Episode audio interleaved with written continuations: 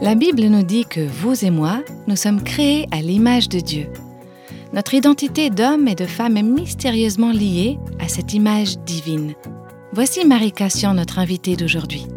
Mon mari et moi essayons de vivre pleinement selon notre identité d'homme ou de femme pour que notre mariage puisse être un reflet de l'image de Dieu. Avec les années, nous avons découvert que ce qui attire les gens vers Christ, c'est ce qu'ils voient à travers nous, dans notre relation de couple, mais aussi individuellement. Nous sommes l'image, le reflet de Dieu, et c'est cela qui les attire vers Jésus. Ils disent Waouh, c'est tellement beau, je veux ça moi aussi. Bienvenue à l'écoute de ce podcast de Réveil nos cœurs. Aujourd'hui, nous vous présentons la deuxième partie de notre mini-série L'homme et la femme à l'image de Dieu.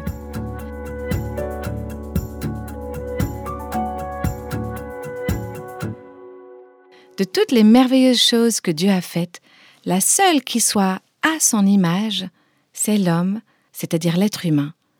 Genèse chapitre 1 dit Il créa l'homme et la femme. Dans le podcast précédent, nous avons entendu les propos de Marie Cassian tirés de la première partie d'un documentaire intitulé In His Image, ce qui veut dire à son image. C'est une production de la radio American Family, au travers de laquelle Marie nous aide à voir que la création de Dieu, avec l'homme et la femme créés à son image, avec toutes leurs différences, c'est quelque chose de bon. C'est un reflet des merveilleux attributs divins. Nous verrons aussi tout à l'heure que c'est crucial pour comprendre l'histoire de la rédemption dans sa globalité. Si vous avez raté le premier épisode, vous pouvez le retrouver sur notre site réveilnoscoeurs.com. À la fin de ce premier épisode, nous parlions du récit de la création, rapporté dans les chapitres 1 et 2 de la Genèse. Marie expliquait les différences que Dieu a créées entre les hommes et les femmes. Comme nous l'avons souligné, différent ne veut pas dire mauvais. En fait, ces différences sont bonnes, parce que Dieu les a voulues ainsi. Retrouvons maintenant Marie Cassian dans la suite de ses explications. La femme a été tirée de l'homme. Elle a été créée à partir d'une côte prise de son côté. Je pense que cela a une signification particulière, car le Nouveau Testament nous dit que c'est sur cette base que se fonde le respect mutuel avec son mari. C'est un principe général de respect entre les hommes et les femmes, un comportement où on ne méprise pas l'autre. C'est important de ne pas l'oublier. C'est quelque chose que j'ai dit à mon fils lorsqu'il est allé jouer pour la Ligue nationale de hockey. Je lui ai dit N'oublie jamais d'où tu viens. Je pense que le Nouveau Testament dit la même chose aux femmes. N'oubliez pas qu'il existe un lien. Oui, que vous êtes tiré de l'homme et que vous êtes là parce qu'il a existé avant vous. C'est très important de garder cela à l'esprit et de faire preuve d'une attitude de profond respect envers les hommes en général. Aujourd'hui, il est très facile pour les femmes de manquer de respect aux hommes, de rabaisser la masculinité, parce que nous vivons dans un monde de péché et que cette nature pécheresse a brisé les hommes. Nous devenons cyniques et nous pensons que nous sommes meilleurs qu'eux. C'est donc un rappel important. Nous devons respecter ce principe et le garder à l'esprit. Le fait que le Nouveau Testament précise lui aussi que la femme a été créée à partir de l'homme implique qu'elle doive respecter le rôle de chef de famille tenu par son mari, ses conseils et la direction spirituelle qu'il donne au sein du foyer. C'est un point important. Paul fait référence à la Genèse et à la création. Voici ce qu'il dit. Parce que vous avez été créés ainsi, parce que Dieu vous a fait ainsi. Cela a un impact sur la façon dont vous gérez votre maison, vous gérez votre vie. Tout cela a un grand impact sur votre vie de couple marié, de mari et de femme. La Genèse montre comment Dieu a créé une aide pour l'homme. C'est une phrase très intéressante parce que la femme a été créée pour l'homme. De nouveau, Paul fait référence à la création dans le Nouveau Testament. Il montre ce que cela implique pour les hommes et pour les femmes, parce que cette dernière a été créée pour l'homme. Je pense que la question inévitable est qu'est-ce que ça veut dire qu'être créé pour l'homme? Est-ce que ça veut dire que nous sommes créés pour qu'il nous utilise ou abuse de nous selon son bon plaisir? Si nous sommes créés pour être son aide, comment pouvons-nous l'aider? Qu'est-ce que cela signifie? Est-ce qu'il faut ramasser ses chaussettes, faire sa lessive, préparer ses repas? Est-ce ça, être une aide? Je ne crois pas. Je pense qu'être une aide pour l'homme, c'est tout d'abord être une femme et être une personne hautement relationnelle. Contrairement aux hommes, une femme crée son identité dans les relations. Les hommes se réalisent dans leur travail, mais pas les femmes. Elles sont essentiellement relationnelles. Le côté relationnel joue un rôle primordial pour les femmes qui ont tendance à s'investir plus intimement dans les relations. Les hommes s'investissent aussi, mais pas de la même manière. Je crois que les femmes se réalisent davantage dans les relations. Ça se voit. Par exemple, elles arrivent même à faire des rencontres et lier des amitiés lorsqu'elles font la queue pour aller aux toilettes. Nous trouvons davantage notre identité dans nos relations plutôt que dans nos réalisations. Celles-ci comptent, bien sûr, mais pas autant que nos relations. Une autre question se pose aussi. La femme a été créée pour aider l'homme à faire quoi? Je pense que la réponse à cette question, c'est que les femmes ont été créées pour être des aides, au sens qu'elles aident les hommes à réaliser leur objectif suprême, c'est-à-dire rendre gloire à Dieu. Donc, une femme plus un homme glorifie Dieu. Elle l'aide à glorifier Dieu mieux que s'il était tout seul. Une femme plus un homme glorifie Dieu d'une façon qui serait impossible si l'homme était tout seul. Une femme et un homme, liés par le mariage, produisent des fruits, des enfants, ils créent la vie. On pourrait dire que l'équivalent dans le Nouveau Testament, c'est Christ plus l'Église produisent la vie. Elle produit une vie nouvelle et de nouveaux enfants pour la famille de Dieu. La femme a été créée pour être une aide, une aide qui seconde l'homme pour donner gloire à Dieu.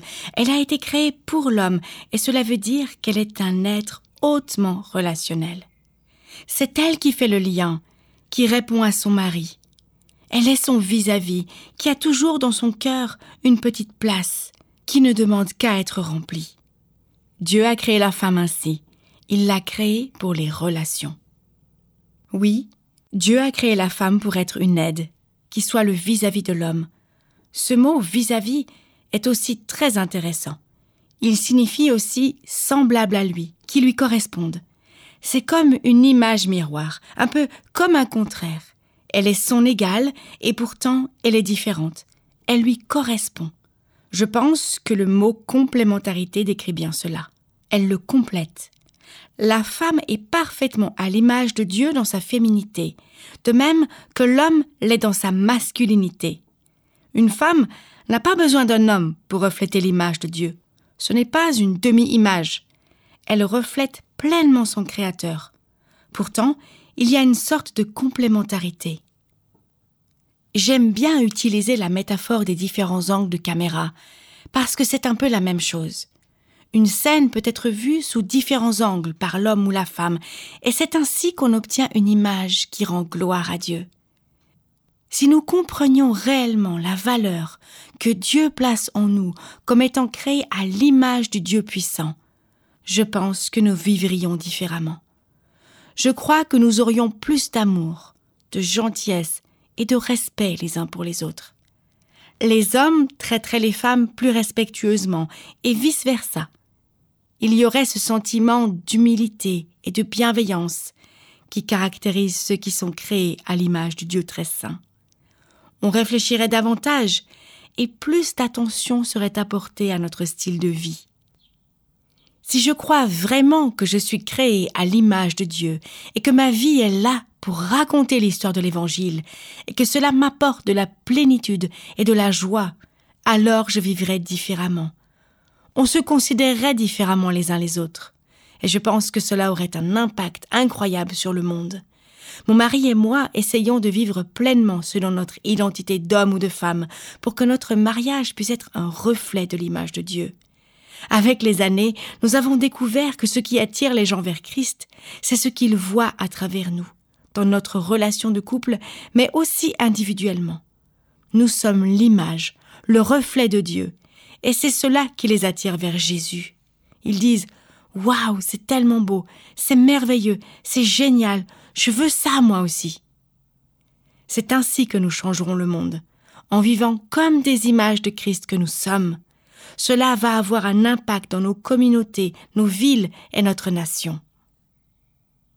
Lorsque Dieu amène Ève vers Adam, ce dernier, tout heureux, fait une déclaration magnifique. Il s'exclame Oh waouh Voici cette fois celle qui est faite des mêmes os et de la même chair que moi. On l'appellera femme, parce qu'elle a été tirée de l'homme. C'est intéressant, parce qu'il la nomme, et ça ne dérange pas Ève. Aujourd'hui, les femmes ne seraient pas forcément contentes que ça se passe dans ce sens-là. Elles diraient T'es bien gentil, mais je choisis mon nom moi-même, merci. Je pense que, avant l'arrivée du péché dans le monde, le premier homme et la première femme savaient intuitivement traiter ces questions. Et lorsqu'Adam a pris l'initiative de donner un nom à sa femme, elle en a été heureuse et ne lui a pas fait de reproches. Ils allaient tous les deux dans la même direction, et non dans des directions contraires. Il a fait ce qu'il avait à faire en tant qu'homme, et elle a fait ce qu'elle avait à faire en tant que femme, et cela leur a apporté de l'unité. C'est une unité exceptionnelle. Ils ne tiraient pas dans les directions opposées, ils étaient un, je pense que cela était aussi prévu pour refléter l'image et l'unité de la Trinité. L'homme s'est exclamé Voici cette fois celle qui est faite des mêmes os et de la même chair que moi. On l'appellera femme, parce qu'elle a été tirée de l'homme. Ces paroles décrivant la femme sont très intéressantes. Il y a un jeu de mots dans l'hébreu, c'est ish et isha. Ces deux mots sont assez semblables, mais ils présentent également des différences. Le mot ish veut dire homme. La racine vient du mot force. Isha, en revanche, dérive de fragilité ou délicatesse, ou d'une racine qui se rapproche de ces mots. Je pense que l'homme a vu et a mis en évidence des différences subtiles qu'il a pu identifier entre la masculinité et la féminité. L'homme apporte la force. Je ne suis pas en train de dire que les femmes ne sont pas fortes. Je crois que les femmes doivent être très fortes dans le bon sens du terme, mais par rapport à l'homme, une femme apporte douceur et sensibilité sous un angle un peu différent. Je pense que nous voyons ces différences se refléter même dans nos corps physiques et même dans l'acte sexuel. Nous voyons ces différences en termes d'initiation, de mouvement vers et de réactivité reflétée corporellement en fonction de qui Dieu a créé homme ou femme. Je pense que ces différences corporelles sont aussi des différences ontologiques qui se reflètent dans le nom de l'homme et de la femme et dans l'essence même de leur identité propre. La femme a été créée dans le jardin, et c'est aussi un point intéressant. L'homme a été créé à l'extérieur du jardin, tandis que la femme a été créée après, une fois que l'homme y a été placé. Elle a été créée dans un endroit où elle disposait déjà de sécurité, de paix, et où tous ses besoins étaient comblés. Je pense que Dieu voulait que la femme, le chef-d'œuvre de sa création, la femme qu'il aimait tant, soit protégée et qu'elle ne manque jamais de rien. Je pense que rien ne fait plus mal à Dieu lorsque des femmes sont abusées, maltraitées ou lorsqu'on profite d'elles. Je pense que Dieu voulait que la femme soit dans un endroit sûr, un endroit de plénitude où elle pourrait être chérie comme Christ aime l'Église. Il veut également que toutes ses filles soient chéries de la même manière. Le fait qu'il l'a créée dans le jardin laisse entendre cela. Il semble que cela indique aussi un lien particulier que la femme entretient avec le foyer, d'une façon qui n'existe pas chez l'homme. Celui-ci travaille à l'extérieur, il rentre à la maison et repart à l'extérieur. Je ne veux pas dire que les femmes ne devraient pas travailler, ou quitter la maison, ou que ce soit elle qui doit faire toutes les tâches ménagères, ni que le mari ne doit rien faire, ou encore que ces tâches ne devraient pas être partagées. Je pense que la femme possède un lien particulier avec le foyer pour créer un nid. C'est elle qui assure la bonne tenue de la maison. Si on veut trouver une image, on pourrait dire qu'elle tapisse le nid de plumes. Elle a la capacité de faire cela. Elle a la capacité de créer un espace accueillant, un espace où les gens peuvent venir pour se ressourcer, recharger leur batterie, un espace relationnel où la famille peut venir se retrouver pour développer leurs relations, pour prendre soin les uns des autres et pour se chérir les uns les autres. Je pense que la femme entretient un lien spécial avec le foyer et qu'elle a les capacités uniques pour aller dans ce sens. J'aimerais souligner qu'il me semble que Dieu confie un foyer à chaque femme, même si elle n'est pas mariée. Une célibataire a la charge d'un foyer et elle peut utiliser sa capacité unique en tant que femme pour jouer un rôle de mère et choyer ceux qui sont dans sa sphère d'influence, que ce soit pour une équipe de volley, avec des collègues au travail, avec ses voisins ou qui que ce soit. Je pense qu'une femme a cette capacité au fond d'elle Dieu l'a créée pour prendre soin de son foyer, pour répondre aux besoins dans un environnement propice à la croissance, dans lequel elle peut accueillir les autres. Genèse 2 nous apporte plus de détails sur la création de l'homme et de la femme, et montre comment la création d'Adam est différente de celle d'Ève. L'homme est le premier-né. Dieu l'a créé en dehors du jardin, à partir de la poussière de la terre et il l'a ensuite placé dans le jardin et lui a confié la responsabilité de le protéger et de le garder. Il lui a donné des instructions spirituelles aussi. Il voulait qu'il puisse exercer sa responsabilité à son niveau en donnant un nom aux animaux. Ensuite, lorsqu'il a créé la femme, il a créé la femme en prenant une côte de l'homme. Il l'a créée à partir de l'homme au lieu de la créer à partir de la poussière de la terre. Je pense que le fait qu'elle ait été créée ainsi est une distinction importante. Elle a été tirée de l'homme. Elle a été créée pour être une aide, pour aider l'homme à glorifier Dieu. Elle a été créée pour être une aide pour l'homme, pour être sa parfaite semblable, à l'image de Dieu, et pour lui rendre gloire avec l'homme. Elle a été créée comme une réponse. Elle avait ce sens naturel de l'agrément. Quand Adam lui a donné son nom, elle ne s'y est pas opposée. Elle était heureuse de travailler en coopération avec l'homme. Elle avait été créée à l'intérieur du jardin, dans un endroit protégé, en sécurité. Il existe de nombreuses différences lorsqu'on compare le récit de la création de l'homme et celui de la femme. Il me semble que ces différences sont là pour une raison. Elles ont aussi une portée ontologique. Elles reflètent qui nous sommes en tant qu'hommes ou femmes non pas pour nos actions en tant que telles, mais plutôt par rapport à notre identité en tant que personne. Je suis une femme, ce qui veut dire que je ne suis pas un homme. De même, un homme n'est pas une femme. Dieu a créé ces différences ontologiques et les a marquées dans notre chair sans nul doute possible. Le fait que la femme est la plus sensible et que l'homme est le plus fort ne veut pas dire que la féminité se résume à cela. Les femmes ont aussi leur force et les hommes sont aussi sensibles. Je pense que c'est juste un moyen de souligner un point ou de mettre en avant un caractère dominant.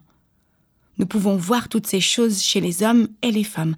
Je voudrais vraiment pas être trop binaire et dire que les femmes sont 100% sensibles et que les hommes sont force brutes.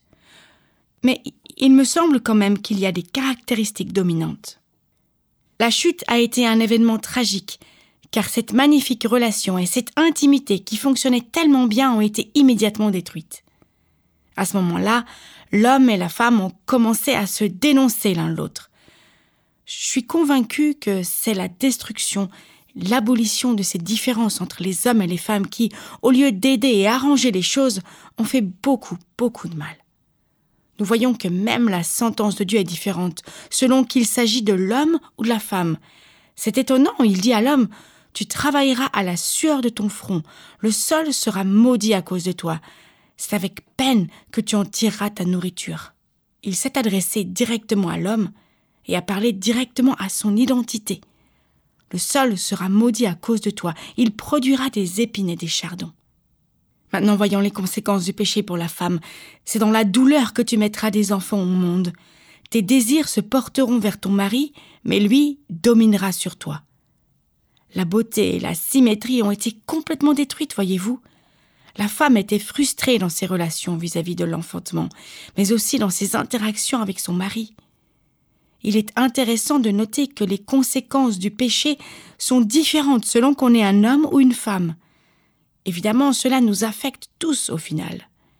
Les femmes sont tout aussi touchées par l'aspect du travail et l'homme est également impacté par l'aspect relationnel. Mais au départ, ces conséquences visaient spécifiquement les hommes ou les femmes selon le cas. Donc, ce combat des genres et les difficultés que nous avons sur le plan relationnel, sur le plan identitaire, viennent du fait que nous sommes déchus et que nous vivons dans un monde touché par le péché. Mon cœur en est affecté, mon identité de femme en est affectée, ma perception de l'homme en est affectée, mon mari en est affecté. Nous sommes tous affectés par le péché. C'est une mauvaise nouvelle. Mais la bonne nouvelle, c'est que par Jésus, nous pouvons revenir à l'état initial, celui d'avant le péché. Nous pouvons avoir un avant-goût de cela, et c'est pas encore complètement parfait, certes, mais c'est possible. Grâce à Christ, nous pouvons nous réclamer de cela. Nous pouvons réclamer notre identité d'homme et de femme et commencer à connaître la beauté de notre identité, la beauté merveilleuse de cette unité illustrée dans la relation entre Christ et son Église.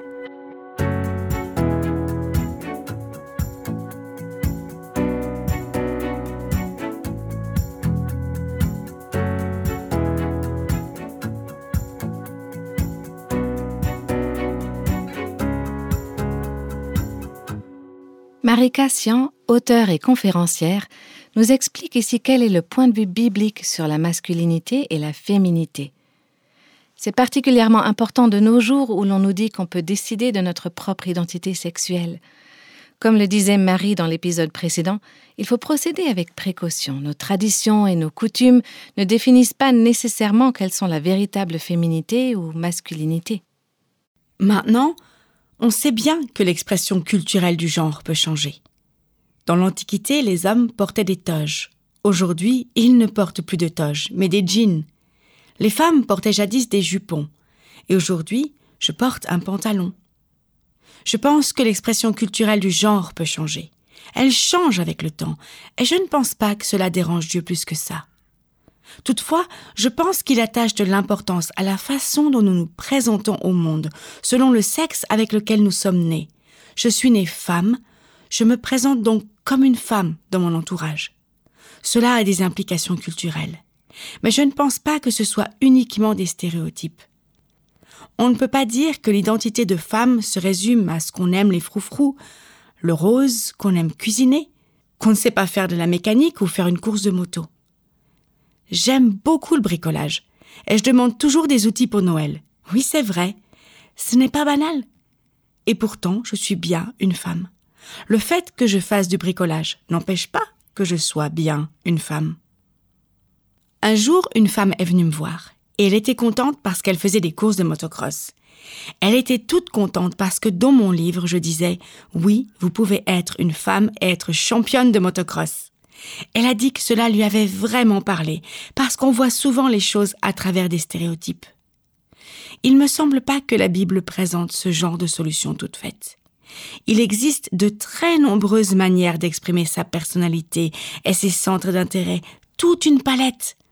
On ne veut pas être des Stepford Wives, si vous connaissez le film de 2004 avec Nicole Kidman, bêtement docile, soumise, ayant perdu toute notre personnalité ou notre caractère. Mais je pense vraiment qu'il y a quelque chose d'important sur la manière dont nous nous présentons à notre entourage selon qu'on est un homme ou une femme. Il m'a fallu du temps pour accepter le fait d'être une femme.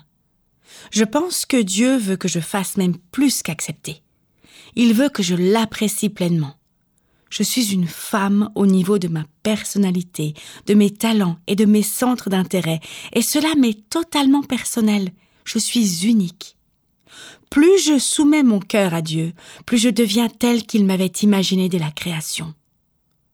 Plus je comprends mon identité de femme et plus je deviens moi-même, et je me transforme ainsi, du moins je pense, pour correspondre au plan de Dieu pour ma vie. C'est très différent d'accepter intellectuellement la vision biblique de la féminité et d'avoir le courage de lire la Bible en se posant la question Quel est ton plan pour moi? Qu'est-ce que cela implique? Est-ce que mon cœur est bien disposé? J'ai découvert cela lorsque je suis allée lire dans la Bible les passages qui me disaient de me soumettre à mon mari.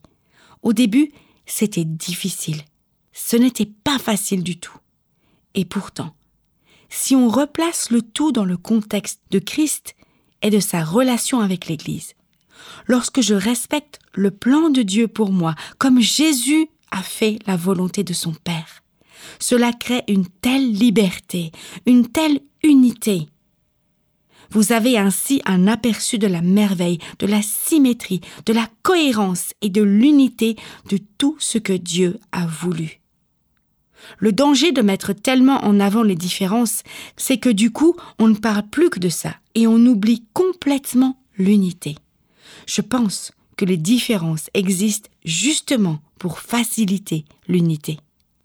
Voici la meilleure illustration que j'ai trouvée. Si on passe trop de temps à décomposer les pas de danse, il se peut qu'on commence à s'emmêler les pieds soi-même, tandis que si on apprend les mouvements dans l'ensemble, on se déplace en harmonie, comme une seule personne. C'est la meilleure illustration que j'ai pu trouver pour expliquer les différences entre les hommes et les femmes, et comment ces différences devraient nous rapprocher et contribuer à la beauté plutôt que de se marcher sur les pieds. Je pense que c'est vraiment ça l'idée.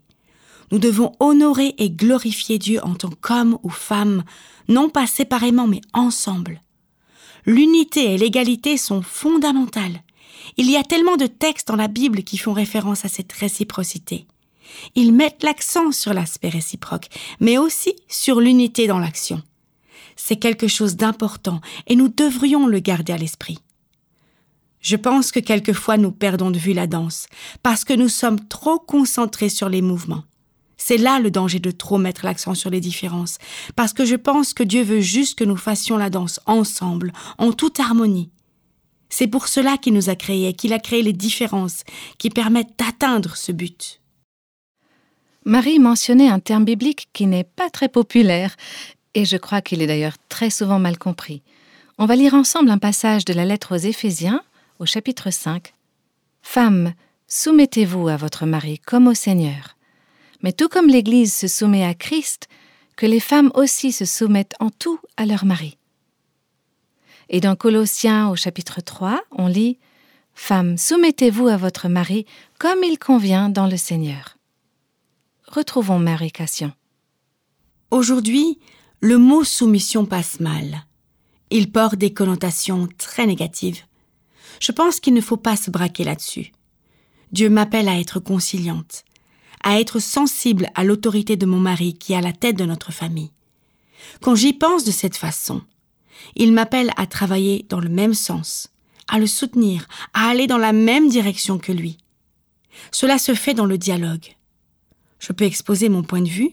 S'il y a quelque chose avec laquelle je ne suis pas d'accord, j'ai voix au chapitre et je peux l'exprimer, car il s'agit d'un partenariat. Je suis persuadée que Dieu a créé le mariage pour être un partenariat avec des interactions. Je pense que si on voit la soumission comme fermer sa bouche, ne jamais rien contredire, obéir comme un robot, alors je pense que nous nous trompons lourdement. Ce n'est pas ce que la Bible enseigne.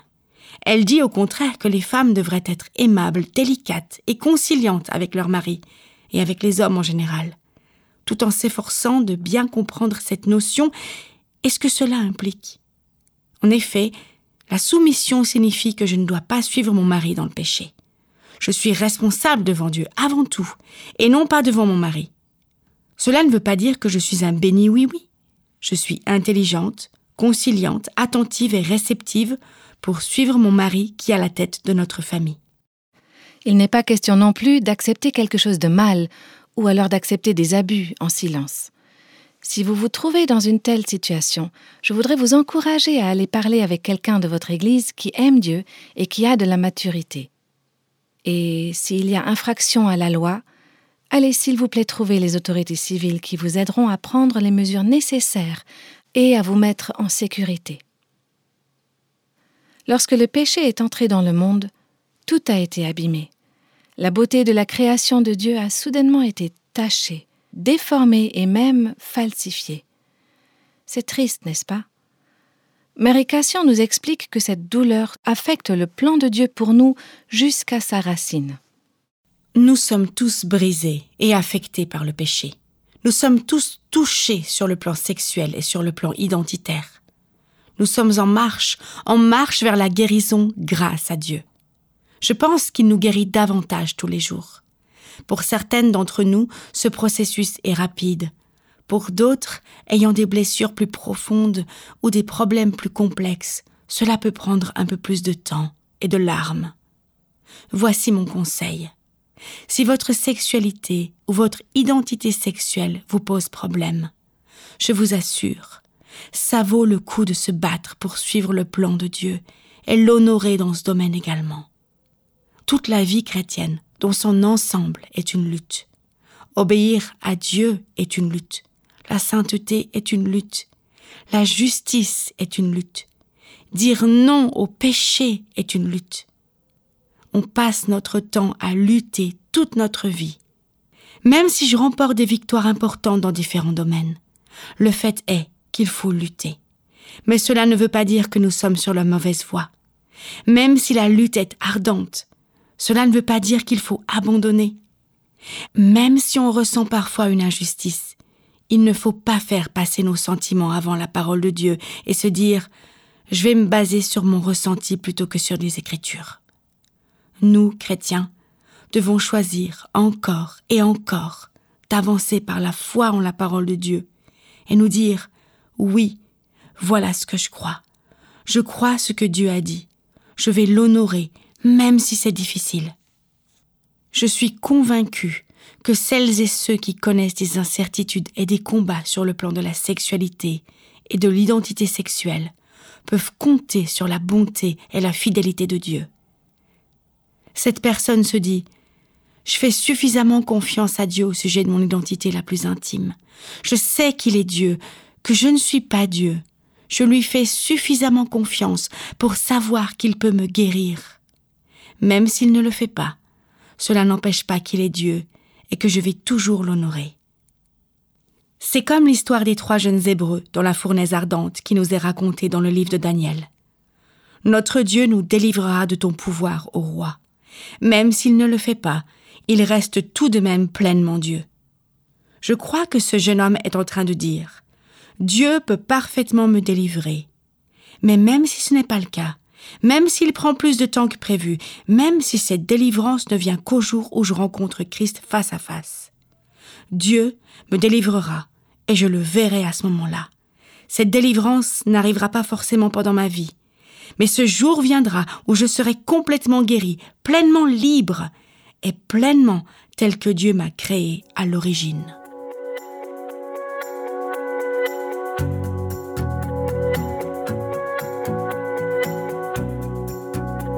Nous sommes déjà arrivés au terme de ce podcast. Si ce sujet a suscité pour vous des questions, n'hésitez pas à nous contacter. L'équipe de Réveil nos cœurs est là aussi pour vous pour vous écouter, vous soutenir et pour prier pour et avec vous. Pour conclure cet épisode, Marie Cassion va d'ailleurs prier avec nous. Père céleste, merci d'avoir créé les différences de sexe, la sexualité et le mariage. Merci de nous avoir créés hommes ou femmes. C'est une chose incroyable et c'est merveilleux de savoir que nous avons été créés à l'image du Dieu Tout-Puissant. Père, je prie que la lumière de ta vérité puisse transpercer les ténèbres et qu'elle puisse éclairer le monde qui sombre toujours plus dans le noir et l'obscurité. Père, je prie que ce podcast contribuer à propager ton message d'amour et d'attention. Je prie que chaque personne qui écoute sache qu'elle a de la valeur à tes yeux, que tu te soucies tellement d'elle que tu y as mis ton empreinte, que l'on puisse mesurer combien c'est important d'être créé à ton image. Tu ne veux pas qu'on s'efforce de s'identifier à quelque chose qu'on ne l'est pas, mais tu veux qu'on trouve pleinement notre identité. Et cela n'est possible que par le pouvoir de la rédemption, la plénitude de la guérison qui résulte de notre rencontre avec Christ. Père, Je prie que cela puisse être une lumière dans les ténèbres et que cela nous aide à nous détourner des mauvais chemins que nous empruntons. Merci pour ton amour et pour ton attention. Merci pour ta parole qui nous apporte lumière et espoir et qui nous permet de retrouver une bonne relation avec toi. Nous te prions au nom de Jésus. Amen.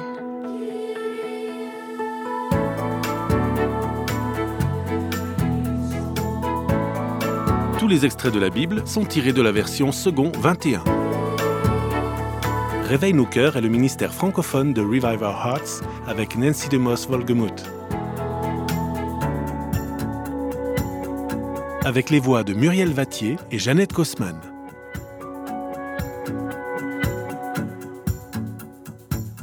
Quelle que soit la saison de votre vie, Réveille nos cœurs vous encourage à trouver la liberté, la plénitude et à porter du fruit en Christ.